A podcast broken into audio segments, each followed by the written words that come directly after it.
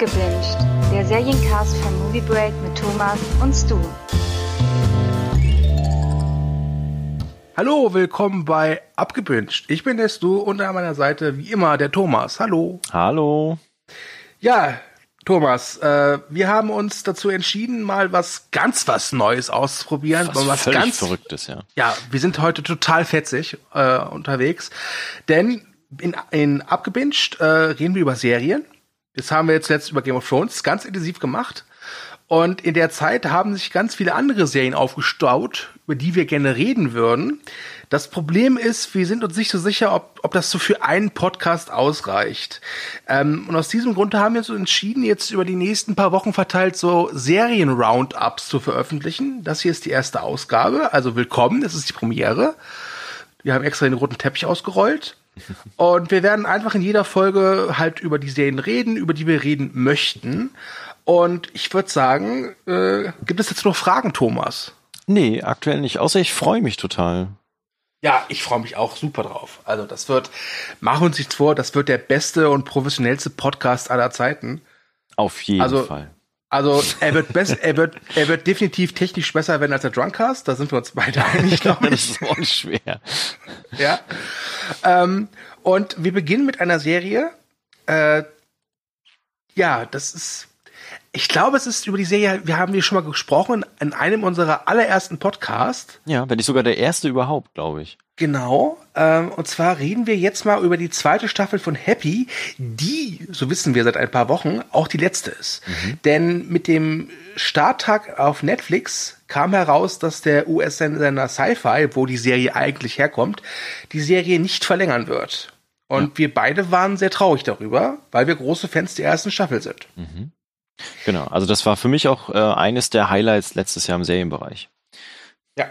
Ähm, kurz zusammengefasst, Happy erzählt von einem ehemaligen Cop, der sich mittlerweile als ja, Profikiller äh, sein, sein Brötchen verdient. Der Mann heißt Nick Sex, wird gespielt von Christopher Maloney und der trifft auf den imaginären Freund eines kleinen Mädchens namens Happy. Happy ist so äh, fliegendes blaues Pferd oder Einhorn. Ich kann das nicht so Ein richtig Einhorn. klassifizieren. Definitiv ein Einhorn. Genau. Äh, Happy ist nämlich in der ersten Staffel, das kann man verraten, äh, ist nämlich äh, anwesend natürlich, äh, wie seine Besitzerin von einem sehr creepigen Santa Claus entführt wird und sucht jetzt Hilfe halt bei Nick Sex. Das ist so die Geschichte der ersten Staffel, die halt zu Weihnachten spielt. Und in der zweiten Staffel gehen sie jetzt rigoros weiter, denn die spielt an Ostern. Und ähm, wir haben uns beide sehr auf die zweite Staffel gefreut und haben auch so ein kleines Halleluja raus rausgebrüllt, äh, als dann endlich hieß, äh, es ist auf Netflix. So, ich bin ganz ehrlich, äh, du hast die zweite Staffel komplett gesehen. Genau. Ich glaube, ich hänge noch bei, bei Folge 8 fest und ich habe auch keinen Bock, die weiter zu gucken. Muss ich leider so sagen. Ich finde die zweite Staffel eher enttäuschend. Sollte es aber tun, tatsächlich, also guck sie auf jeden Fall zu Ende. Also nicht nur, um der Serie irgendwie einen Abschluss zu geben, auch für dich. Äh, was ich so ein bisschen schade finde, da komme ich aber nachher zu, dass die Serie so ein kleines Versprechen am Ende hinterlässt, was natürlich jetzt niemals aufgelöst wird. Aber ich gebe dir recht, äh, dass die zweite Staffel auch bei mir unterschiedliche Gefühle hinterlassen hat und auch eine kleine Enttäuschung ist. Nichtsdestotrotz hatte ich an ganz vielen Stellen auch Spaß damit. Und äh, ich habe mich natürlich auf Happy vor allem gefreut, weil halt das eine Serie ist, die völlig aus dem Raster fällt, habe ich das Gefühl. Mhm. Weil sie wirklich äh, sehr, sehr überdreht seine Ideen in so einen Mixer packt, nochmal gefüllt mit literweise Blut und Gewalt und derben Sprüchen, Alkohol, Drogen und auch Sex und äh, das einmal durchmixt und quasi daraus kommt dann Happy. Ja. Und das hat mir in der ersten Staffel schon sehr, sehr gefallen. Ich muss halt sagen, ich hatte das Gefühl jetzt beim Gucken der zweiten Staffel, dass sie zwar schon Ideen haben, aber nur so Fragmente von Ideen. Ja. Ich hatte das Gefühl so, dass der Brian Taylor, das ist ja einer der Macher von Crank, äh, ähm, halt äh, die Chance hatte, eine Serie zu machen und er sich gedacht hat, okay, ich mache halt diese Serie und stopft da alles rein in der ersten Staffel, was geht und gibt mir keinerlei Grenzen, denn ich weiß genau, die werden, die wird eh nicht verlängert auf eine zweite Staffel, also kann ich mich in der ersten Staffel auch nicht au austoben. Das hat man gemerkt bei der ersten Staffel, die durch auch, auch ihre Schwächen hat, wie ich finde, aber trotz allem überzeugt. Und dann wurde er, glaube ich, so ein bisschen überrascht dadurch, dass Sci-Fi gesagt hat, ach, mach mal eine zweite Staffel. Ja. Ähm, was ich eher für ein Problem hatte, also ich sehe das auch wie du, dass äh, diese, diese verrückten Elemente dann irgendwie nicht immer gezogen haben. Und es gibt auch wirklich sehr crazy Stuff mittlerweile in der zweiten Staffel, wo ich auch gedacht habe, so, okay. Und ähm, das Problem ist eher, dass die erste Staffel ein klares Ziel hatte. Und ja. zwar die Rettung der Tochter. Und das hat sich halt wirklich über diese zehn Folgen hinweg durchgezogen und hat dann natürlich auch alle Figuren nach vorne getrieben.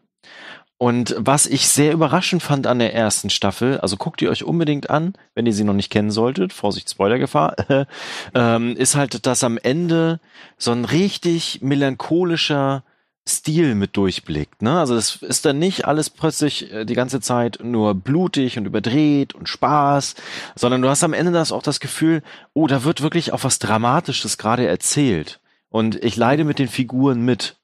Und das Problem hatte ich, äh, also das war jetzt in der zweiten Staffel anders, weil in der zweiten Staffel drehen sich die Figuren lange Zeit im Kreis, weil sie nicht genau wissen, wo sie hin sollen, weil die Geschichte auch ganz anders ist. Es gibt zwar immer noch den übergeordneten Endgegner, nenne ich es mal, der mhm. auch wirklich crazy ist und auch dieses Thema Ostern wird gekonnt eingearbeitet, aber es äh, rutscht immer wieder ins Banale ab, ohne wirklich doch noch bodenständig zu wirken an der einen oder anderen Stelle. Ja.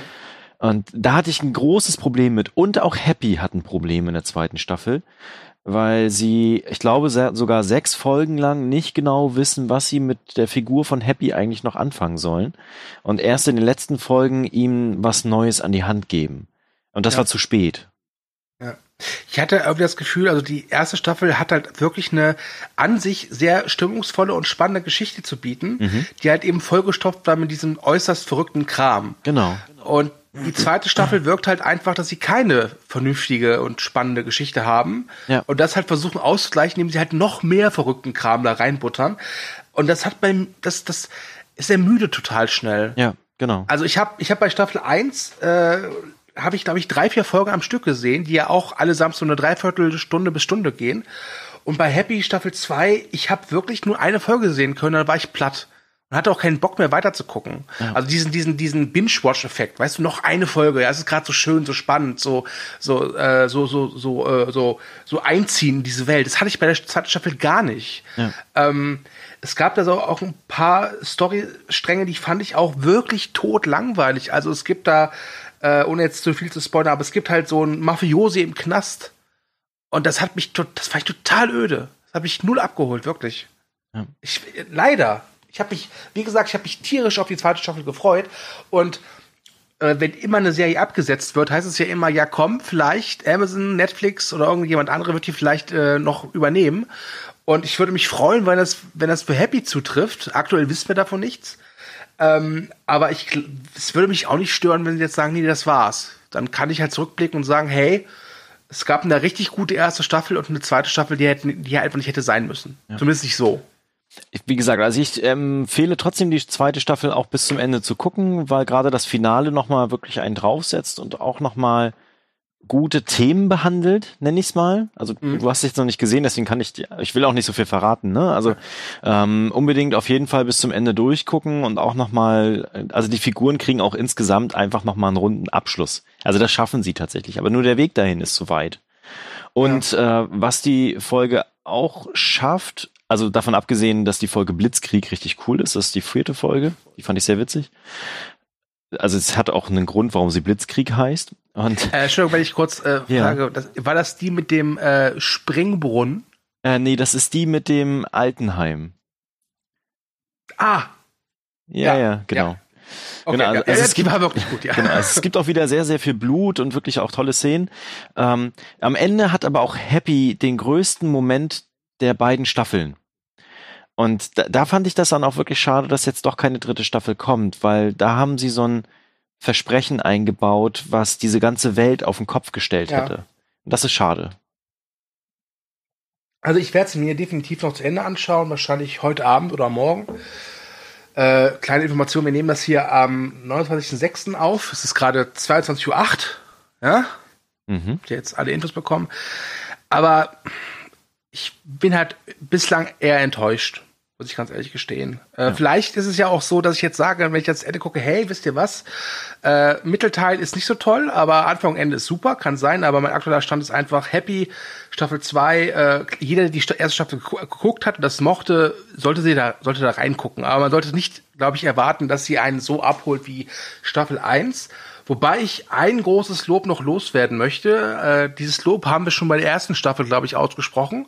Und das kann man auch hier wieder fällen. Und zwar, meine Fresse, Christopher Maloney, was ist das für eine coole Sau? Großartig. Großartige Performance ja.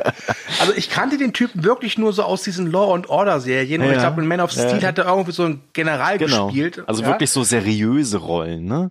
Ja, ja. Und, und meine Fresse, also der spielt so grandios. In der ersten wie der zweiten Staffel, diesen versoffenen Loser.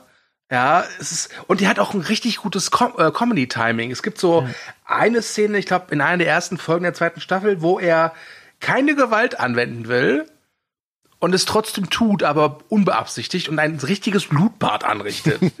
äh, das, das ist wirklich, also Christopher Maloney, der, das war so ein Darsteller, der war vorher nicht auf meinem Bildschirm. Ich wusste, den gibt's. Ich wusste halt, der spielt halt so Krimiserien mit. Ähm, und ist eher so ein langweiliger Schauspieler. Aber seit, seitdem ich den Happy gesehen habe, bin ich sehr gespannt, ob der nochmal was anderes Großes spielt. Das würde mich sehr freuen, den wiederzusehen. Genau, also er ist auf jeden Fall in der dritten Staffel von The Handmaid's Tale dabei. Okay, da habe ich nicht mal eine Folge von gesehen, wenn ich ehrlich bin. Genau, also wir beide lieben ja so verrückte, crazy Serien. Ne? Also wir hatten ja auch viel Spaß mit Future Man, aber auch da hat die zweite Staffel ja enttäuscht. Äh, die dritte. wir sollten, wir sollten hier noch kurz anmerken, dass wir an Karfreitag einen Future Man Staffel 2 Podcast aufgenommen Stimmt. haben, der bis heute nicht veröffentlicht wurde. Den werden wir irgendwann mal ganz heimlich einfach veröffentlichen. Äh, das ist nämlich, äh, es ist mein Fehler gewesen. Ich habe es einfach vergessen. Aber er kommt doch, liebe Leute, er kommt noch. Genau, also und äh, da bekommen wir ja tatsächlich auch noch einen Abschluss dann mit der dritten Staffel. Und äh, ich, ich glaube, ich werde irgendwann nochmal Dirk Gentlys äh, holistische Detektei mit reinnehmen in meine Serienliste, weil ich kann mir vorstellen, das ist auch so crazy Stuff. Da habe ich Bock drauf. Da habe ich die erste Folge von gesehen und fand die total angenehm und total spaßig. Und dann habe ich nie weitergeguckt. ich weiß auch nicht warum. Es ist genau, aber vielleicht sollten wir das nochmal tun, weil wir haben ja so ein Fable für sowas. Ja, ja, das stimmt, ja. So weit, so gut. Mhm. Ich glaube, zu Happy, Staffel 2, gibt es auch sonst was zu sagen? Das Fazit ist, wir waren nicht happy. ja, wir waren nicht happy, ja, genau. ja, sehr schön. Sehr schön. Pulitzerpreis, mein Freund, Pulitzerpreis. gut, ähm, dann kommen wir jetzt mal zu einer Serie, die du nicht gesehen hast. Nein. Aber ich, ich habe die nämlich äh, vor vielen Jahren gesehen und zwar in der ARD. Da lief die immer in der Woche nachts immer in Doppelfolgen. Ich habe sie so zufällig aufgeschnappt, äh, die ersten zwei Folgen, und fand die richtig gut. Und dann habe ich halt in der darauffolgenden Woche gesagt, komm, ich guck's mir noch mal an. Und das ging dann so weit, dass ich mir wirklich einen Wecker gestellt habe, weil die äh, ARD nicht so zufrieden war mit den Quoten und diese Serie immer mehr ins Nachtprogramm erweitert hat. Also ich glaube, einmal war es fast so, dass die, dass die Folge zu Ende war und das, das Morgenmagazin fing an oder so ähnlich. Ja? ja? Äh, und diese Serie gibt es seit ein paar Tagen auf Amazon Prime. Und sie heißt im Original United States of Terror und im Deutschen wird sie gehandelt unter Taras Welten. Das ist eine Serie, die damals entstanden ist äh, im Zuge des Juno-Hypes. Äh, Juno, ah. sagt ihr was? Der ja, Film mit Ellen Page, ja? Der wurde ja geschrieben von Diablo Cody, mhm. die dafür einen Oscar bekommen hat. Und man weiß, nach so einem Oscar-Gewinn sind alle ganz heiß auf einen. Äh, so war es auch bei Diablo Cody, die dann das Angebot bekommen hat, eine Serie zu machen äh, für Showtime, produziert von Steven Spielberg. Und das Ergebnis ist Taras Welten. Und es ist eine ganz, ganz, ganz famose Dramedy-Serie. Jetzt habe ich lang und viel geredet. Jetzt äh, sollte ich vielleicht noch erwähnen, worum geht's überhaupt? Richtig, ja? genau. Äh, ja, im Fokus steht äh, Tara. Oh Wunder. äh, Tara ist eine Mutter äh, von zwei Kindern, das, das, die Tochter ist, glaube ich, so 17, der Junge ist so 14, 15, hat einen Ehegatten, hat eine Schwester und hat eine Erkrankung, nämlich sie, äh, ich kenne den Fachbegriff nicht, aber sie hat eine multiple Persönlichkeitsstörung. Dissoziative Störung. Dankeschön, Dankeschön. Das heißt, äh, in Tara leben mehrere Persönlichkeiten. Da hätten wir einmal Buck, das ist ein Vietnam-Veteran, der, Zitat, auf geile Muschis steht. Dann haben wir T, eine promiskuitive Teenagerin. Und dann haben wir Alice, das ist so ein Hausmütterchen aus den 50er Jahren, die vor allem dafür lebt, dass es Kind und Kegel gut geht und gerne Kekse backt. Und dann gibt es halt eben noch die echte Tara, die eine Künstlerin ist, ja, und die Serie erzählt hat einfach von Terras Leben, die halt versucht, dahinter zu kommen, warum hat sie diese Erkrankung. Und auch natürlich die Familienmitglieder äh, so ein bisschen beobachtet dabei, die das halt kennen, aber das hinterlässt natürlich auch Spuren. Wenn ihr jetzt sagt, hey, das klingt mir ein bisschen zu anspruchsvoll, äh, es ist eine sehr, ich sag mal, leichte Serie, ohne das jetzt abwerten zu meinen. Die geht schon sehr ernst mit der Thematik um, aber es gibt trotzdem sehr viele humoristische Szenen. Es gibt, es wird nicht wirklich darauf geachtet, dass jetzt äh, der nächste Heulkrampf sofort äh, vonstatten gehen muss. Es ist eine sehr ehrliche, aber dabei auch unaufgeregte und eher äh, locker, leichtig lockige Serie, die unglaublich gut besetzt ist. Ähm, Terra wird gespielt von Tony Collette, die kennt man aus Six Sense, Muriel's Hochzeit, äh, zuletzt Hereditary großartig. Ähm, ihr Mann wird gespielt von John Corbett, ihr kennt ihr vielleicht aus My Big Fat Greek Wedding. Ihre Tochter wird gespielt von Brie Larson, ja, Oscar-Gewinnerin Brie Larson. Und außerdem zum Cast gehören dann noch solche Leute wie äh, Keir Gilchrist, der spielt aktuell in der Netflix-Serie Atypical mit und Patton Oswalt ist auch mit dabei. Mhm. Ähm, also eine ganz, ganz, ganz großartige Serie, wie ich finde, mit einem der schönsten Serienvorspender, die ich je gesehen habe. Toll geschrieben, toll inszeniert, toll, einfach alles toll. Also es ist wirklich eine meiner Lieblingsserien. Ich bin sehr froh, sie jetzt nochmal zu sehen. Sie ist in Deutschland immer so ein bisschen unter Radar gelaufen. Jetzt habt ihr die Chance, bei Amazon Prime sie nachzuholen. Es gibt drei Staffeln. Äh, ich muss ganz klar sagen, die dritte Staffel hat ihre Schwächen. Ich war mit dem Ende der Serie nie so eins verstanden. Das wirkt so ein bisschen gerusht, weil halt eben die Quoten wieder schlecht waren. Deswegen musste halt ein Schlussstrich gezogen werden. Ähm, aber es ist eine ganz schöne Serie, die man auch wunderbar gucken kann, denn eine Folge geht, glaube ich, gerade mal 30 Minuten und pro Staffeln gibt es 12 bis 10 Folgen. Also es ist wirklich eine gut bingebare Serie. Und ich habe mich jetzt, glaube ich, hier um Kopf und Kragen geredet. Ich werde jetzt einfach äh, äh, dich äh, fragen, ob du noch eine Frage an mich hast und diese Zeit dazu nutzen, schnell etwas zu trinken. Thomas, hast du noch Fragen an mich und lass dir bitte Zeit. Äh, tatsächlich, ich würde gerne wissen, wie das mit den äh, verschiedenen Identitäten dann abläuft, also wie quasi diese Übergänge sind. Also ist da auch, ist das Kernthema der, des Humors oder entstehen da halt auch aus diesen Situationen eher dann Drama-Elemente? Äh, beides. Beides. Beides. Ähm, also, es ist halt irgendwas in Terrors Vergangenheit passiert. Ja, ja das, das, was wollen sie halt in Gründen? Die Serie steigt ein, als sie die Familie beschlossen hat, dass die Tabletten, die die Mutter nimmt, mhm. äh, abgesetzt werden, weil sie einfach Terra, also die die wahre Persönlichkeit von Terra einfach zu sehr äh, ins Negative beeinflusst. Ja, also sie kann nicht mehr keine Liebe machen, sie ist antriebslos und all diese Sachen, die halt so ah, okay. äh, mhm. Medikamente halt oft mit sich bringen. Ja. Äh, und diese, diese alter Egos brechen halt immer dann aus, wenn Terra mit irgendwas konfrontiert wird. Äh, zum Beispiel, dass äh, sie halt rausfindet, dass ihre Tochter irgendwie die Pille danach genommen hat oder so. Und dann äh, ist es nicht so, dass da jetzt groß Theater gemacht wird, dann schließt Tony Collette einfach die Augen, sackt so ein bisschen sich zusammen und mhm. kommt als diese neue Figur wieder heraus. Und die spielt das unglaublich gut. Also man erkennt auch sofort gespielt. dann, welche, welcher Charakter es quasi dann ist. Also du brauchst drei Folgen, um alle dieser alte Egos kennenzulernen. Ja. Und wenn du sie einmal kennengelernt hast, erkennst du sie sofort. Ah, okay. Ja, spannend. Also, also ich sag mal so, die, die verkleidet sich dann auch immer. Mhm. Ja, also so eine Alice zieht dann sich auch immer so ein ganz piekfeines äh, Hausraumkleid an, während Buck halt so Cappy und Jeansweste trägt. Ja, aber das, das brauchst du gar nicht. Du erkennst sie sofort an, mhm. an wie sie sich bewegt, wie sie spricht. Das macht die wirklich ganz hervorragend. Ah, okay. Es gab auch einen Golden Globe, sehe ich gerade. Oh, das wusste ich gar nicht. Ja. Hm. Tatsächlich auch für ihre Performance, ja. Ja, das ist auch wirklich großartig, äh, wirklich äh, toll und äh, also alle Darsteller, wirklich. Äh, Brie Larson hat ja auch jetzt von Oscar bekommen, äh, mhm. die ist da auch schon grandios. Äh, es, ist, es ist eine sehr schöne Serie, weil sie halt ein sehr aufregendes Thema nimmt und es aber auf beste Art und Weise unaufregend thematisiert und erzählt. Ah, okay. Ja, spannend. Danke für die ja, Empfehlung. Bitte. Gut, ähm, ich glaube, das wär's. Mhm. Meine Bitte, wirklich guckt euch Terras Welten an, gebt der Serie eine Chance. Äh, ihr solltet es nicht bereuen. Und wenn ihr es doch bereut, dann rufe ich eine Superheldin an und die versucht euch dann ordentlich den Arsch. Nämlich Marvels Jessica Jones, zu der ja vor ein paar Tagen oder Wochen, ich weiß es gar nicht so genau, die dritte Staffel äh, gestartet ist. Ja. Äh, Thomas, was kannst du zu uns zu Marvel Jessica Jones sagen? So ein, ein grandioser Übergang, du. Danke, danke. genau, also die dritte Staffel von Jessica Jones ist jetzt seit dem 14. Juni auf Netflix zu sehen. Netflix, lohnt Geil. sich immer. genau, und ähm, es ist tatsächlich der Abschluss aller Marvel-Serien auf Netflix. Also ihr hattet das vielleicht mitbekommen.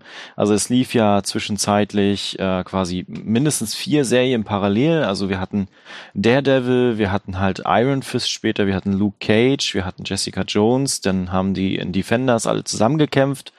Das war nicht so geil. Und äh, dann hatten wir am Ende nochmal den äh, Punisher, der auch nochmal wirklich ein sehr, sehr großes Publikum auch angesprochen hat und auch wirklich. Da haben wir übrigens auch einen Podcast. Genau, da haben wir einen Podcast zu gemacht und auch wirklich viele Menschen da begeistert hat nochmal. Und im Zuge aber, als Disney dann auch äh, Disney Plus angekündigt hat, was ja Ende des Jahres starten wird und bei uns wahrscheinlich Anfang nächsten Jahres. Und natürlich Disney als auch quasi Marvel, was ja zu Disney gehört, kein Interesse daran hat, abseits ihrer eigenen Produkte noch Serien anzubieten, das war zumindest so die Vermutung dahinter. Angeblich liegt es aber eher an den Zahlen, die Netflix hatte, von den Leuten, die das noch gesehen haben, äh, dass man halt so nach und nach alle Serien beendet hat. Und Jessica Jones war jetzt die letzte, also da hatten sie noch die dritte Staffel angekündigt, als bereits alle anderen abgesetzt waren. Und dann war dann lange Zeit die Frage, wann kommt sie denn endlich? Und was wird tatsächlich nochmal Thema sein? Und natürlich die große Frage, bekommt Jessica Jones als Charakter auch wirklich einen würdigen Abschluss in dieser Staffel, so dass man auch das Gefühl hat, okay, ich bin jetzt zufrieden damit, dass es jetzt auch zu Ende ist. Und tatsächlich, das kann ich schon verraten, die dritte Staffel macht viel richtig und sie bringt auch noch mal die Figuren wirklich noch mal voran in ihrer Geschichte, in ihrer Handlung, in ihren in ihrer Selbstreflexion tatsächlich auch und bringt auch in der letzten Folge so einen Abschluss daher, dass ich auch gedacht habe, als ich die gesehen habe, ja, okay, jetzt bin ich zufrieden damit. Ähm, worum geht's? Also, wenn ihr die Staffel bisher nicht gesehen habt, so ein kleiner Abriss. Äh, Jessica Jones ist halt übermenschlich stark durch ein genetisches Experiment, was in ihrer Kindheit oder Jugend halt an ihr durchgeführt worden ist. Ähm, also sie ist wirklich krass stark. Das Problem ist, äh, sie will ihre Kräfte eigentlich gar nicht und hat da auch überhaupt keinen Bock drauf, die einzusetzen, ist auch völlig untrainiert, sondern trinkt den ganzen Tag nur Alkohol und pöbelt rum. Und was eignet sich besser bei Alkohol und Rumpöbeln als Privatdetektivin zu werden? Und das macht sie halt und äh, dann leben halt alle rundherum die Figuren um sie herum und versuchen dann immer mal wieder ihre Fähigkeiten auch auszunutzen. So kann ich das, glaube ich, auch ganz gut beschreiben.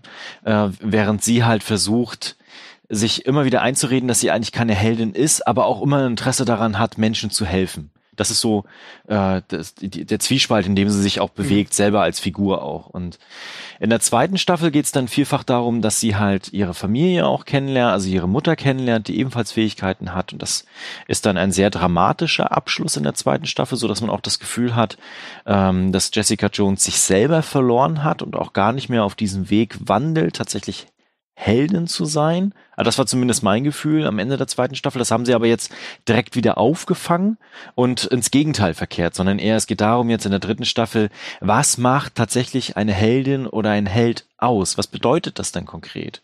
Und nicht nur in Bezug auf man einen selbst quasi als Figur einsetzt, sondern auch in der Gesellschaft, in der Außenwirkung. Was denken dann andere Menschen über ein? Ist es überhaupt legitim quasi eine Heldin zu sein, ohne äh, demokratische Absprachen im Hintergrund? Kann die Heldin einfach machen, was sie möchte? kann sie einfach jemanden über die Straße werfen beispielsweise. Und äh, als äh, sehr, sehr klasse Gegenspielerin, nenne ich es mal, bekommt sie da äh, Trish Walker an die Seite gestellt, beziehungsweise auch als Unterstützung lange Zeit in dieser Staffel, äh, weil äh, Trish und Jessica gemeinsam aufgewachsen sind und das sind so wirklich gegensätzliche Figuren. Trish Walker wurde von ihrer Mutter halt ausgenutzt äh, als Patsy, die hatte dann irgendwann so eine Kindershow und die Mutter hat sie da sehr, sehr gedrängelt, dass sie da halt dann reingeht und hat auch immer alles ihr möglich gemacht, hat sie auch geschlagen, das wird auch thematisiert. Und die beiden haben halt so eine Hassliebe mittlerweile als äh, Schwestern in dem Sinne Genau, und das wird halt sehr, sehr viel thematisiert in der dritten Staffel. Und es gibt auch noch die anderen Figuren, die mittlerweile auch mit ihren Altlasten aus den ersten beiden Staffeln zu kämpfen haben oder sich rausgekämpft haben oder sich in die Ecke manövriert haben. Und das führt alles dann zu mehreren Konflikten, die sich dann hochschaukeln bis dann am Ende dann halt aber, beziehungsweise im Mittelteil dann ein weiterer Gegenspieler auftaucht, der halt immer wieder zu Konflikten führt, und zwar ein Serienkiller. Und das fand ich sehr spannend, weil es geht diesmal nicht darum, irgendjemanden zu haben, der halt Superkräfte halt als Boss-Gegner, nenne ich es mal, äh, sondern einfach jemand, der sehr, sehr, sehr abgebrüht ist, sehr kalkuliert ist, sehr rational ist, sehr intelligent ist und versucht, Jessica Jones da auszumanövrieren. Mhm. Genau, also von mir aus eine sehr, sehr klare Empfehlung für die dritte Staffel, kann ich definitiv aussprechen. Mir hat sie sehr gefallen, deutlich besser als Staffel 2 und ich würde sogar sagen, besser als Staffel 1, die ja vielen ähm, ein Liebling war. Also das äh, hatte ja dazu geführt, also damals mit dem Gedankenleser Kilgrave, mhm. der auch nochmal einen kleinen äh, Auftritt bekommt, tatsächlich in der dritten Staffel. Natürlich nicht in echt. ähm, genau, aber von, wie gesagt, also eine, eine gute Empfehlung von mir. Es werden tolle Themen angesprochen. Alle Figuren bekommen eine richtig gute Tiefe. Genau. Was mir aufgefallen ist, da hatte ich dann die letzten Folgen geguckt gehabt, und zwar Kristen Ritter, die das wirklich toll macht als Jessica Jones, hatte dann plötzlich andere Klamotten an. Also äh, die hat sonst so ein Biker, Rocker, ist mir egal, fickt euch alles Stil. Und äh, der ändert sich so ein bisschen, da trägt sie dann eher weitere Klamotten und hatte auch ein bisschen zugenommen. Ich dachte mir so, was ist denn da los? War die vielleicht schwanger, als die dritte Staffel gedreht worden bin, äh, ist? Und habe dann direkt bei Google mal nachgeforscht und tatsächlich, sie war schwanger, als die Staffel gedreht worden. Das fand ich spannend. Äh, ich muss ja gestehen, ich habe die erste Staffel zwei Folgen geguckt und ich fand das interessant, aber nicht interessant genug, um am Ball zu bleiben. Ja. Äh, aber es freut mich jetzt zu hören, dass sie es jetzt zumindest geschafft haben, halt einen Abschluss zu finden, weil das war ja echt das, das Schlimme an den anderen Marvel-Serien, dass sie halt einfach aufgehört haben, aber alle mit so einem Cliffhanger. Ja, genau. Also Daredevil Staffel 3, Luke Cage Staffel 2 und das waren halt auch immer so Cliffhanger, die bei mir auch funktioniert haben, wo ich auch dachte, okay, ich will, ich will jetzt wissen, wie es mhm. weitergeht, auch wenn ich mit den äh, paar Folgen davor nicht zufrieden war. Aber das, das freut mich jetzt zumindest, dass, dass Netflix Erbarmen hatte und zumindest Jessica Johnston an, an äh, vernünftigen Abschied spendiert hat. Denn ich kann Netflix verstehen, dass sie es eingestellt haben. Aber ich fand es halt unglaublich dreist, wie sie es machen. Einfach ja. so den Stecker ziehen. Ja. Weil ich kann mir nicht vorstellen, dass es eine Entscheidung war, die sie über äh, von gestern auf heute getroffen haben. Ich glaube, das war eine Entscheidung, da, das war ihnen schon etwas früher bewusst. Und ich finde es ein bisschen unverschämt, dass sie die Serienmacher da nicht ein bisschen mehr einbezogen haben. Genau, dass sie einfach die Chance hatten, die Figuren zu einem Abschluss zu bringen. So wie es jetzt einfach in dritter Staffel dann hier bei Jessica Jones auch ja. der Fall ist. Ja. Übrigens, eine der Figuren von Defenders bekommt auch einen kleinen Cameo-Auftritt. Ich verrate jetzt nicht welchen. Den fand ich aber wirklich blöd. okay. Ja, ähm, danke für deine Meinung für Jessica Jones Staffel 3. Ich bin ehrlich, ich habe nicht, also äh, es klingt gut, aber ich glaube einfach, ich bin mit dem Marvel-Serien auch durch. Mhm. Äh, wirst du sie vermissen? Also die mhm. ganzen Marvel-Serien an sich? Nicht alle. Also Iron Fist fand ich ja immer lahm. Mhm. Und äh, Iron Fist hatte sogar in der zweiten Staffel das Problem, dass die Nebenfiguren deutlich cooler waren. Da hätte ich da lieber eine Serie von gesehen. Ja. Ähm, ich finde es unglaublich schade für den Punisher. Ja. Der hätte eine dritte Staffel definitiv verdient, wo er mal seine Knarren alle auspackt also sie haben ihn nie von alleine gelassen, das war ein bisschen schade. Doch, in der letzten Szene der zweiten ja, Staffel. ja, genau. ja. Äh, Luke Cage fand ich, hat einen, also da gibt's äh, sehr starke Diskussionen drüber, ob die zweite Staffel richtig cool ist oder nicht. Äh, finde aber, sie, den Weg, den sie da gegangen haben, war ein bisschen merkwürdig. Ich muss gestehen, um da reinzugrätschen, äh, ich fand Luke Cage ist es ist so ein Auf und Ab gewesen. Ja. Also ich fand die erste Staffel am Anfang echt großartig und dann, äh, dann haben sie eine Entscheidung durchgezogen, die ich nicht verstanden habe, Mhm. wo die Serie wirklich an der Hälfte sowas von gekippt ist, wo ich dachte, was ist jetzt los? Ja. Äh, und die zweite Staffel hatte auch ihre Probleme, aber ich muss gestehen, ich, ich fand das Ende großartig, weil ich, ich gedacht habe, ey, das ist jetzt äh, sozusagen, die- die stoßen die Tür auf für einen Weg, den es so im Superheldenbereich äh, selten gibt oder selten zu sehen gab. Ja, und das, das, das, das war, es wäre eine großartige Chance gewesen. Das, das tut mir mit am meisten leid, tatsächlich, um Luke Cage, weil ich das Ende der zweiten Staffel wirklich famos fand. Weil es halt so viele Leute auch vom Kopf gestoßen hat. Und ich war auch ein bisschen verdattert, als es dann soweit war. Ja, aber ich will halt keinen keinen Pimp-Bösewicht Luke Cage sehen. Das ist mir halt langweilig. Ich bin halt klassischer Superhelden-Fan. Du bist ein Lauch, so jetzt ist es raus. genau, und äh, Daredevil, also ohne Witz, ich finde Daredevil immer noch, auch wenn die zweite Staffel ihre Probleme hatte, mit die beste Superhelden-Serie, die Ja. wir bekommen haben. Und auch die dritte Staffel ist mit einer der besten Superhelden-Serien, Staffeln, die wir überhaupt jemals, und wir haben sie scheinbar auch, glaube ich, gar nicht verdient gehabt, dass wir die bekommen haben. Ähm, und ich fand das einfach grandios. Und d- also Daredevil werde ich mit neben Punisher am meisten vermissen. Ja, bei Daredevil war halt auch das Problem des Endes wieder, ne? Ja. Weil sie halt, haben halt die ganze Zeit etwas versprochen, sage ich mal, was sie halt nicht geliefert haben, bis auf zum Schluss. Ja. Und das Ende ist dann auch wieder so, ja, das, was wir versprochen haben, das kommt dir ganz bestimmt in der vierten Staffel. Und dann so, ja, abgesetzt. Ja, danke auch. Ja, genau. Ne? Also Aber da wäre auf jeden Fall noch Potenzial gewesen, aber das werden wir halt nicht mehr zu sehen bekommen. Außer tatsächlich die Verträge sind jetzt drei Jahre dann durch. Also so habe ich es zumindest immer gelesen gehabt. Zwei, Mhm. drei Jahre dürfen Ja. jetzt keine weiteren Staffeln irgendwo anders produziert werden. Also beispielsweise auf Disney Plus oder Hulu, je nachdem. Ähm, Wenn dann Hulu, ja, ja. Genau, aber ich hoffe tatsächlich, dass dann vielleicht doch noch mal irgendwie Daredevil oder Punisher eine Chance bekommen. Ja, pass auf, jetzt kommt es dann so, ja, Iron Fist geht weiter. Nein. Ja. Nein. Hulu Ja, okay. abbestellt. Genau, ja, okay. Gut, äh, bleiben wir mal bei äh, Superhelden und bleiben wir bei Netflix. Übrigens, Netflix. Geil. ähm, da ist vor ein paar Wochen oder Monaten, das ist so, es geht so schnell vorbei, oder? Ja, das ist äh, unglaublich schnelllebig. Äh, ich guck mal gerade, dann kann ich dir direkt sagen. Ja, 15. äh, Februar.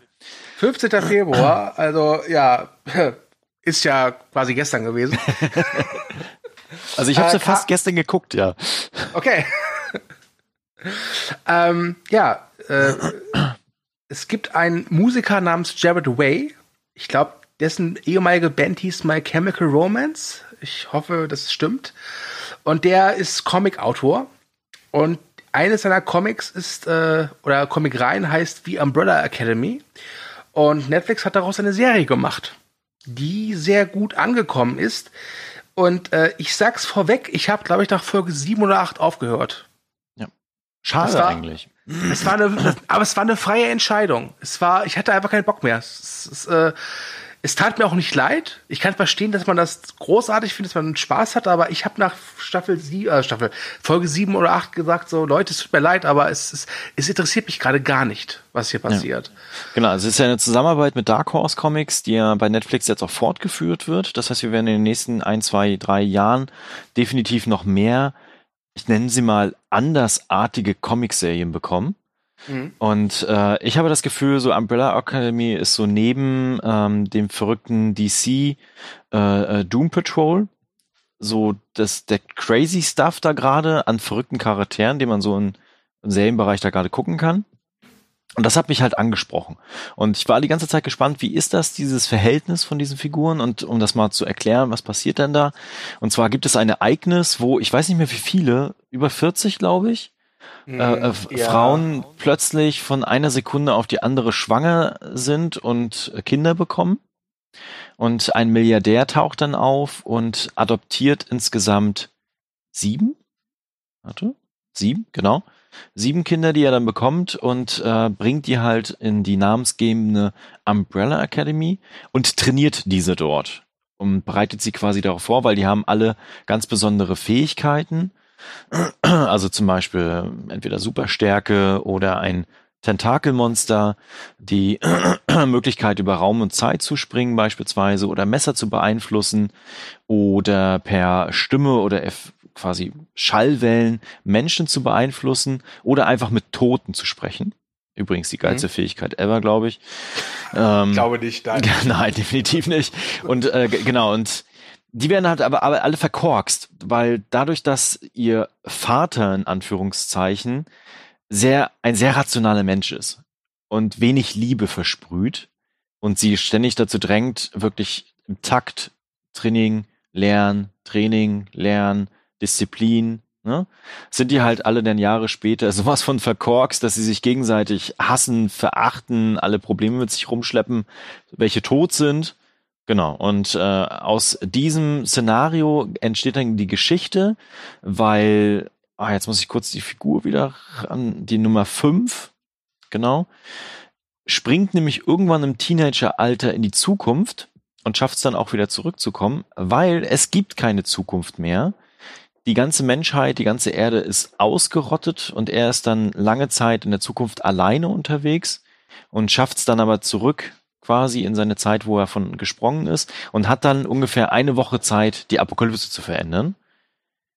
Seine Brüder und Schwestern finden das aber nicht im ersten Moment, sondern die haben gerade alle ihre eigenen Probleme und äh, daraus ist dann die erste Staffel so weit entstanden. Und ich finde es schade, dass du vorher ausgestiegen bist, weil ich muss sagen, das Finale hat mich dann nochmal sehr überzeugt. Es ist natürlich sehr abgedreht und es ist auch in vielen Bereichen trashig, aber ich mag diese Charaktere sehr. Äh, mich haben die Charaktere tatsächlich irgendwie nicht erreicht. Ähm, ich, ich, ich ich kann es ja auch gar nicht sagen, warum. Es gab irgendwann den Moment, äh, da macht dieser Zeitreisejunge halt eine Entscheidung. Mhm. Äh, und dann wird das alles wieder so zurückgenommen. So, ich, ich möchte jetzt nicht zu so, so sehr ins Detail gehen, das ist jetzt, wäre jetzt arg spoilerlastig. Es ist auch, wie gesagt, sehr lange her, weil ich habe das zum Start geguckt. Ähm, es, ich fand es irgendwie sehr bräsig von der Erzählung her. Ich, äh, äh ich mag ich mag's, wenn es durchgeknallt ist aber ich, ich mag es nicht, wenn es durchgeknallt und bräsig ist. Weil Happy zum Beispiel hat, ein, hat immer ein gewisses Tempo dabei. Und ich fand bei Umbrella Academy, dass es einfach sehr langsam ging und sehr behäbig war. Ähm, und das hat mich halt irgendwann echt genervt. Es, es, es gab zwei Sachen, die fand ich, also eine Sache, die hat mich überrascht. Äh, das hat was mit den Darstellern zu tun. Und zwar, äh, es gibt ja so zwei Jäger, sag ich mal. Ähm, einmal gespielt von Mary J. Blige und äh, sie hat einen männlichen Kollegen, ich weiß den Darsteller gerade nicht, aber es hat mich total, äh, ich war total baff, als ich ihn herausgefunden habe, es ist derselbe Typ, der diesen Serienkiller in der ersten Staffel Mindhunter spielt. Mhm, ja. Äh, und Hazel. in Mindhunter, was? Hazel hat er gespielt, glaube ich, war das. Ja. ja, genau, Hazel heißt er. Also bei, bei Umbrella Academy. Mhm. Ähm, und in Mindhunter, übrigens über die Serie wollten wir eventuell heute auch reden, aber haben sie dann rausgenommen, weil sie noch ein bisschen zu. Aber später auf jeden Fall noch. Irgendwann später. Genau. Und in Mindhunter gibt's halt diese grandiose Szene zum Schluss zwischen zwei Figuren im Krankenhaus. Mhm. Äh, mit einer der besten Serienszenen, die ich seit langer Zeit gesehen habe. Und da ist er mir wirklich so endgültig aufgefallen und ich war total verbüfft, ver, ver, verbüfft, ver, ver, äh, äh, jetzt verbüfft, was ist das für ein Wort? Ich war total baff, ähm, den halt in diesem Umbrella Academy zu sehen, weil ich nicht erkannt habe. Also ich finde, der Cast ist sowieso sehr, sehr gut. Also Alan Page spielt ja auch mit. Und aber auch äh, alle Nebenfiguren und sowas alles. Also man hat die überall schon mal irgendwo gesehen, die sind sehr bekannt ja. und die spielen auch alle sehr gut, finde ich. Äh, ich möchte äh, Robert Sheehan erwähnen, der mhm. den Typen spielt, der mit Toten reden kann. Ja. Äh, Klaus. Und der spielte, Klaus, und der spielte in Misfits mit, einer britischen Superhelden-Serie, die ich großartig finde, zumindest die ersten zwei Staffeln. Danach kann man sie getrost vergessen, aber die ersten zwei Staffeln sind grandios. Die kann ich auch empfehlen. Und wo ich wirklich uneingeschränktes Lob für Umbrella Academy habe, ist eine technische Sache. Und zwar haben die einen Affen als Butler, mhm. der ist computeranimiert. Und es ist vielleicht nicht das, das beste CGI-Niveau, aber für eine Serie sieht dieser Affe unglaublich gut aus. Ja. Das genau, also sagen. von mir aus gibt's eine klare Empfehlung für diese Serie. Also ich kann verstehen, dass du gerade in der Folge 7 ausgestiegen bist, weil es da ein paar Entscheidungen gab, die so ein bisschen merkwürdig anmuten in Bezug auf die Geschichte. Die Mhm. werden danach aber, ich nenne es mal, aufgebrochen. Ne? Also Okay. dann gibt's einen, einen Twist, mehrere Twists sogar. Einer, der sich schon die ganze Zeit andeutet. Ich finde den auch ein bisschen zu offensichtlich, muss ich sagen. Und äh, am Ende wirst du halt tatsächlich so weggelassen, also so am Ende des Finales dann, ne, denkst du so, Ja. wow, okay, was ist jetzt passiert? Das ist total krass. Und äh, hatte einfach noch mehr Lust, da noch mehr zu gucken. So. Also ich muss ehrlich sagen, äh, äh, ich habe die noch in der Watchlist bei Netflix, aber es ist jetzt schon ein paar Monate her. Und selbst wenn ich jetzt wieder auf Play machen würde und da, da weitermachen, wo ich aufgehört hätte, ich würde keinen, ich würde keinen Kontext mehr verstehen, glaube ich. Das, das Ja. hat sich nicht so in die Synapsen festgetackert. Ja, deswegen glaube ich, äh, werde ich wahrscheinlich, wenn die zweite Staffel ansteht, nochmal die erste Staffel versuchen. Okay. Was Das ich, was ich sehr interessant finde, das habe ich an dieser Geschichte sehr, sehr gemocht, ist äh, diese Zeitreisefirma. Das kann man, glaube ich, erwähnen, dass es das gibt, Mhm. äh, weil die sehr, sehr, sehr, sehr bürokratisch agiert. Und da bin ich gespannt, äh, ob das irgendwann noch mal ein bisschen mehr gelüftet wird. Oder vielleicht einfach nur ein paar mehr banale Bürokratieabteilungen gezeigt werden, äh, die bestimmte Zeitreiseaspekte dann beleuchten. Ja. Also für Zeitreise-Fans ist die Serie auf jeden Fall eine Empfehlung. Also allgemein, wenn ihr so auf Superheldengeschichten steht und es ein bisschen verrückter mag, aber vielleicht nicht so verrückt wie bei Happy, dann glaube ich, könnt ihr Umbrella Academy gerne mal ein Auge drauf werfen. Genau. Gut. Ja, Überleitung. Was mache ich jetzt? ähm, Da haben Hm. Christen kein Auge drauf geworfen. ach so, ja, sti stimmt, das habe ich ganz vergessen. Ja, stimmt. Ähm, äh, wir hatten es, glaube ich, letzte Woche in der Wochenshow auch thematisiert und Ja. haben auch eine News drüber gemacht. Äh, wir, also ich rede jetzt, weil Thomas hat die Serie nicht gesehen, über eine Miniserie bei Amazon Prime und zwar Good Omens. Und äh, worum geht's? Es geht darum, dass äh, ein Dämon namens Crowley, gespielt von David Tennant, und ein Erzengel namens Erzraphael, gespielt von Michael Shannon, die sich übrigens schon seit den Tagen äh, kennen, als Adam und Eva noch, noch im Paradies waren. Äh, die leben halt auf der Erde, ja, und fitten's ziemlich knorke doch hier. Ja, also Crowley mag halt, dass er halt als Dämon, als, als Dämon, was klingt das als Dämon? Ich meine als Dämon, äh, Schabernack anrichten kann und äh, Raphael, der ist halt mehr so der Genießertyp, der mag gutes Essen, ein gutes Buch. Und dann ist es leider so weit, dass der Antichrist geboren wird, à la äh, Rosemary's Baby und das Omen. Und die beiden sollen jetzt halt die, äh, das Ende der Welt einleiten, was für Hölle wie Himmel kein großes Ding ist. Aber Crowley und Raphael finden das irgendwie nicht so geil. Die wollen halt, dass die Erde halt äh, weiter existiert. Das ist eine Serie, äh, die auf einem Buch basiert, das ein Gemeinschaftsprojekt ist von Neil Gaiman und Terry Pratchett, zwei ja, ich glaube, unglaubliche Größen in der Ja. Fantasy-Literatur, kann man nicht anders sagen. Ähm, ja, und ich habe sie gesehen zum Start. Es sind fünf Folgen, also 60 Minuten. Und äh, es ist ein wirklich, wirklich schönes Vergnügen gewesen, diese Miniserie zu gucken, weil da so viel richtig gemacht wird. Es, es, es, es, es, es ist kein, kein Stück Fett zu viel dran. Äh, der Humor ist wirklich gut dosiert. Es ist sehr fantasievoll gemacht. Ähm, es wird auch so mit den typischen Klischees gespielt. Also als Beispiel, der Antichrist wird halt geboren bei so und Nonnen äh, versuchen dieses, dieses Baby einem amerikanischen Politiker unterzujubeln, aber es passiert dann eine Ver Ver Verwechslung, so dass der Junge dann irgendwie in der britischen äh, äh, Walachei irgendwie groß wird und all solche Sachen. Es ist wirklich amüsant. Es ist jetzt kein Humor, wo ich jetzt auf dem Boden liege vor Lachen, aber man ich hatte so ganzzeitig so ein Schmunzeln auf dem Gesicht. Ähm, ich weiß jetzt nicht, Thomas, interessierst du dich für die Serie oder ist das eher so nicht dein Interessensgebiet? Naja, wenn, also das wisst ihr vielleicht nicht, aber ich habe so eine Serien-Sammelliste, wo ich alle Serien reinschmeiße auf Movie Break, die ich interessant finde. Und ich äh, müsste gerade mal reingucken, wie viele Serien da gerade drauf sind. Oh Gott, der tut's wirklich. ja, es sprengt immer ein bisschen den Rahmen. Aber ich glaube, warte, 184. Also sie ist Mhm. klein. Ja. Und äh, da steht sie schon drin. tatsächlich. Und äh, in einer relativ hohen Priorität, äh, weil es natürlich eine Miniserie ist, die man sie mhm. relativ schnell abschließen kann. Sechs Folgen, ah, eine Stunde ist es, glaube ich, ne? Ja, ja. Und ich mag sowas.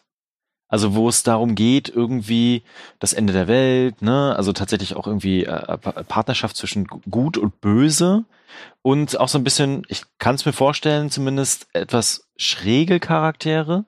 Ja, ja. Und ich glaube, es hat auch vielleicht so ein bisschen Preacher-Anleihen. Vielleicht nicht gänzlich vom Humor her, aber so ein bisschen, hoffe ich zumindest. Also Preacher ist dann schon radikaler, finde ich. Ja, ja, klar. Also das auf ja. jeden Fall. Aber wenn es zumindest so in die Richtung geht. Genau, und ich bin gespannt, wie die Geschichte halt ausgeht. Also das würde mich sehr interessieren. Ja, das äh, verrate ich jetzt hier natürlich nicht. Äh, ich setze nur gerade eben Preacher auf die Liste für die nächsten Serien ab. ja. Äh, ja, was, was soll ich doch sagen? Äh, das ist einfach eine unglaublich kurzweilige und äh, humorvolle und fantasiereiche Serie. Das ist äh, äh, wirklich toll. Und ich hoffe inständig, dass sie nicht den Fehler machen und sagen, ach komm, machen wir noch eine zweite Staffel, weil die wirklich ein schönes Ende hat auch. Ne? Und toll besetzt. Äh, ja, ich kann nicht mehr dazu sagen. Außer, dass wenn diese Christen, die diese Serie verbieten lassen wollen oder absetzen lassen wollen, was bei der Miniserie schwer möglich ist, ähm, ich glaube wirklich, äh, wenn die wirklich dafür unterschrieben haben und sich das angeguckt haben, würde ich gesagt haben, das ist, das, das, das, so muss man ver, ver, verbieten, dann muss ich ganz ehrlich sagen, haben Christen keinen Humor? ist das, ist das, ist das so? Ich meine, Gott hat doch alles erschaffen, auch den Humor, oder hatte der gerade frei? Ich glaube, da geht es eher darum, wie radikal man ist, ne, in seinem Glauben. Und ja. ob man daran dann tatsächlich Humor nehmen kann oder nicht. Und ich glaube, die ja. können das nicht. Ja, das stimmt wohl. Also äh, Good Omens, äh, sehr sehenswert. Ich kann vielleicht doch eine kleine Nebenempfehlung raushauen. Und zwar gibt's, glaube ich, bei Sky aktuell äh, Miracle Workers mit Steve Buscemi und Daniel Radcliffe. Die ist auch sehr amüsant. Ah. Hat eine leicht ähnliche Thematik, ist ein bisschen mehr auf Sitcom gedrillt, äh, aber auch sehr spaßig. Äh, eine Frage hätte ich tatsächlich noch. Äh, ja? Sieht man auch Gott und Teufel äh, äh, also Francis McDermott spricht Gott. Mhm. Und äh, ich sag mal so, in der IMDb findet man einen bekannten britischen Darsteller als Teufel. Okay. Das heißt, da wird Gott tatsächlich als Frau dargestellt auch. Ja, es wird aber auch nicht so wirklich drauf rumgeritten, so wie bei Dogma, so, hey, wisst ihr was, Edgy Badgy, Gott ist eine Frau, ist es halt einfach so. Okay. Und seien wir mal ganz ehrlich, ich meine, eine Frau ist Gott, das macht irgendwie mehr Sinn als ein Typ, oder? Ganz ja. ehrlich. Also. genau, ich, deswegen frage ich nochmal, weil das finde ich immer sehr spannend, auch ja. so ein bisschen was anderes darzustellen. Ja. Okay. Gut, dann äh, haben wir eine, eine haben wir noch. Eine haben wir noch. Und es tut mir leid, Thomas, da bist du jetzt komplett auf dich allein gestellt. Aber wirklich sowas von komplett, weil ich habe von dieser Serie noch nie was gehört. Äh, die Figur sagt mir was aus alten Kindheitstagen. Mhm. Äh, aber bitte, rede über She-Ra and the Princesses of Power. Genau, jetzt geht's um äh, Prinzessinnenkräfte und Prinzessinnenpower. Jetzt äh, denkt ihr wahrscheinlich so, boah, was ist das denn? Muss man so einen klischeehaften Scheiß denn gucken? Und ich, ich glaube, als die Serie anfing auf Netflix, hat sie auch genau solche Hasskommentare angezogen und auch sehr viel bekommen tatsächlich. Und ich war dann auch skeptisch damals und dachte mir so, hm, okay, gucke ich da tatsächlich rein? Beziehungsweise, ich muss noch dazu sagen, ich gucke sie ja nicht alleine, sondern äh, mein Sohn guckt dann mit und ich habe in den letzten Jahren festgestellt, beziehungsweise in den letzten ein, zwei Jahren jetzt, seitdem der Kleine auch mitgucken kann und auch wirklich auch was versteht und auch wieder darüber reden können, was da zu sehen ist. Ne? Also wir machen das ja nicht einfach nur unreflektiert und hier setz dich mal vom Fernsehen und guck das mal, sondern äh, wir sprechen halt auch darüber, was da passiert ne? und äh, sprechen da einfach gemeinsam. Und äh, da war ich sehr gespannt drauf, wie das bei Shira ist, weil ich natürlich dieses Grayskull-Universum, nenne ich es mal, aus He-Man äh, von der Mythologie her und von dieser Geschichte her, von dieser Sage her gar nicht so genau kenne. Also ich habe das als Kind natürlich, habe He-Man auch geguckt, wahrscheinlich wie alle anderen in meinem Alter, aber ich war da halt nie so ein großer Fan.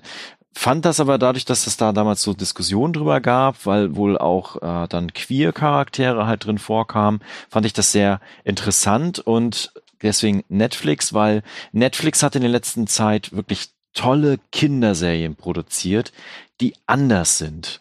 Ne, die nicht so ein klischeehafter Haufen sind, sondern die wirklich auch mal äh, Charaktere einfach anders darstellen, auch Prinzessinnen darstellen, äh, Fantasy-Welten anders darstellen. Also Hilda ist da eine ganz, ganz große Empfehlung von mir, beispielsweise, aber auch der Prinz des Drachen. Da wird dann zum Beispiel einfach äh, ein äh, lesbisches Königspaar vorgestellt. Das ist dann mhm. auch einfach da. Das, das wird nicht krass thematisiert, sondern das ist einfach da. Und äh, dann kann man das mit seinen Kindern auch nochmal gucken und dann lernen die auch nochmal was anderes kennen, als sie vielleicht in der Kita oder woanders aufschnappen. Ne? Und ja. Das ist dann einfach so. Und bei Shira ist das halt auch so, weil natürlich denkt man sich, boah, jetzt sind da so Prinzessinnen, ähm, aber die haben halt auch alle ihre Probleme Ne? Also die ähm, aus der Vergangenheit beispielsweise oder von den Eltern. Ähm, konkret, wo geht's darum quasi? Also die namensgebende Shira beziehungsweise ähm, Adora wird halt äh, als kleines Kind aufgenommen in der dunkle Zone, Dark Zone nenne ich es jetzt mal bei der Horde, das sind halt die Bösen, und die sind halt auf diesem Planeten gelandet und haben halt ganz, ganz viel erobert. Und in den magischen Wäldern gibt's aber immer noch die Prinzessinnen oder die Königinnen und Könige oder eher Königinnen und Prinzessinnen, das ist eher das, was da immer gezeigt wird. Und die beschützen halt noch den äh, Fantasy-Wald, ne? also quasi diesen Planeten. Und dann gibt es halt noch eine uralte Kraft, die aber eher so wissenschaftlich basiert ist, für alle anderen aber in der Jetztzeit eher so Magie ausstrahlt, weil sie natürlich diese Technologie nicht mehr kennen. Äh, gibt's dann halt auch noch. Und das sind so die drei Elemente, die dann immer sich hin und her bedingen. Und äh, Adora wird ausgebildet von der Horde als äh, Kriegerin, die halt gegen die Prinzessinnen in Kampf ziehen soll, weil die Prinzessinnen sind für die Horde, so wird's halt dargestellt, Propaganda natürlich, die Bösen die bekämpft mhm. werden müssen. Und bei dem Einsatz äh, findet sie dann das Schwert, das namensgebende, ähm, was man natürlich auch aus He-Man so kennt und von dieser äh, Mythologie her kennt. Und als sie dann den Satz sagt, für die Ehre von Grayskull, also nicht für die Macht von Grayskull, sondern quasi für die Ehre von Grayskull, verwandelt sie sich halt in die namensgebende Shira. Sie wird größer, sie wird stärker und bekommt halt auch riesen blonde Haare. Ja, also der Zeichenstil ist dann halt auch ein bisschen auch kitschig. Aber die Formulierung, sie bekommt riesen blonde Haare. War, ich habe mir etwas anderem gerechnet, wenn ich ehrlich bin. Also äh, der, der Stil ist halt auch trotzdem natürlich sehr kindgerecht, ein bisschen knuffig dargestellt, ne? Mhm. Genau, und äh, lernt dann aber halt die Prinzessinnen kennen und stellt halt fest, die sind ja gar nicht böse, das sind ja gar keine Menschenfresser, ne? Und äh, lernt dann eher kennen, dass die Horde sie halt verraten hat, sie indoktriniert hat und äh, verbündet sich dann mit den Prinzessinnen, vor allen Dingen halt mit Glimmer, eine Prinzessin, die halt nicht die üblichen Proportionen hat, die man so von Prinzessinnen kennen würde, was ich sehr toll finde. Und äh, die kann halt so äh, auch durch den Raum springen. Das ist immer sehr spannend. Genau, und äh, der Humor ist jetzt nicht so das Größte, was man, glaube ich, in diesem Bereich äh, kennenlernen darf. Er ist manchmal ein bisschen flach, manchmal ein bisschen ruppig, aber er funktioniert halt ganz gut. Aber ich finde diese Charaktere sehr sympathisch, sehr charmant und äh, mittlerweile gibt es auch zwei Staffeln. Also letztes Jahr kam die erste Staffel, dieses Jahr kam die zweite Staffel. Und das hat sich jetzt so hinaufgeschaukelt, dass es jetzt mehr so um die ehemaligen ähm, äh, Technologiegeber dieses Planeten geht und äh, was passierte da damals und warum hat Shira ihre Kräfte und noch die ganzen anderen Prinzessinnen, die sich jetzt zusammengetan haben und gemeinsam gegen das Böse halt kämpfen. Also das sind so klassische Helden, Heldinnen-Themen, aber es sind halt die Prinzessinnen. Ne? Es sind, da gibt's zwar auch männliche Figuren, die sind dann eher so als unterstützende Charaktere unterwegs, und äh, aber es sind halt die Prinzessinnen, die halt kämpfen. Und das finde ich halt ziemlich charmant, das finde ich spannend und äh, da hat auch der Kleine sehr viel Spaß dran. Gibt's denn da noch irgendwie Überreste des, des, des alten He-Mans irgendwie? Nein, das wird, da, das, das wird da gar nicht thematisiert. Ah, okay. Genau. Also nicht mal, dass man so ein Skeletor vorbeiguckt oder so. Nein, nein, nein, nein. Okay. Genau. Ja, Sondern äh, eher nur, dass es äh, diesen Planeten vielleicht noch gibt, also diese Beziehung, ne? Es ja. sind halt ja mehrere Planeten, die damit verbunden sind. Das eher, ne? Genau. Ja. Sag mal, äh, unter uns, ja, ja. hört ja kein anderer zu, aber Findest du dich ein bisschen dreist, immer deinen Sohn vorzuschicken, immer so als Erklärung, warum du dir so Trickfilme anguckst, so Trickserien? Aber es So. funktioniert ziemlich gut. ja. ja. ja, ich gucke das wegen meinem Sohn. Also ich, so privat würde ich das ja gar nicht gucken, also nur wegen meinem Sohn. Ja. Also ich muss auch sagen, also Hilda, auch nochmal ganz klare Empfehlung für Hilda. Hilda äh, habe ich tatsächlich eher für Maxi angemacht und hatte dann aber sehr viel Spaß selber daran. Und äh, ich habe lange Zeit mit ihm Voltron geguckt. Ich glaube, er hat Voltron eher mit mir geguckt, weil ich mehr Spaß hatte mit Voltron. Da auch eine sehr krasse Empfehlung dafür. Wer Science Fiction mag, sollte unbedingt Voltron auf Netflix gucken. Und äh, demnächst kommt die neue Staffel von drei von oben. Das ist quasi aus der Serienreihe von Tales of Arcadia ähm, von Guillermo de Toro, wo er Trolljäger schon drei Staffeln hatte.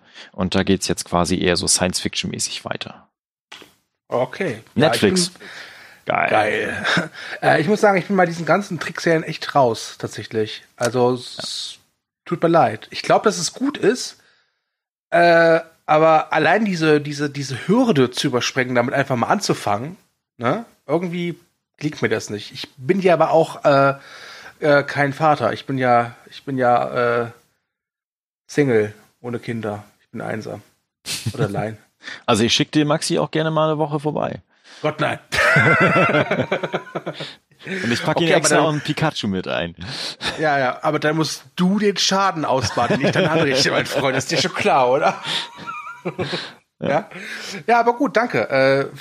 Äh, äh, ich bin ehrlich, äh, ich glaube nicht, dass ich mir Shiro angucken werde, aber vielleicht hast du ein paar Leute erreicht, die jetzt denken, hm, setze ich mir auf die Watchlist, wo wahrscheinlich schon drei Milliarden andere Titel drauf sind. Ja, so wie bei mir, ja.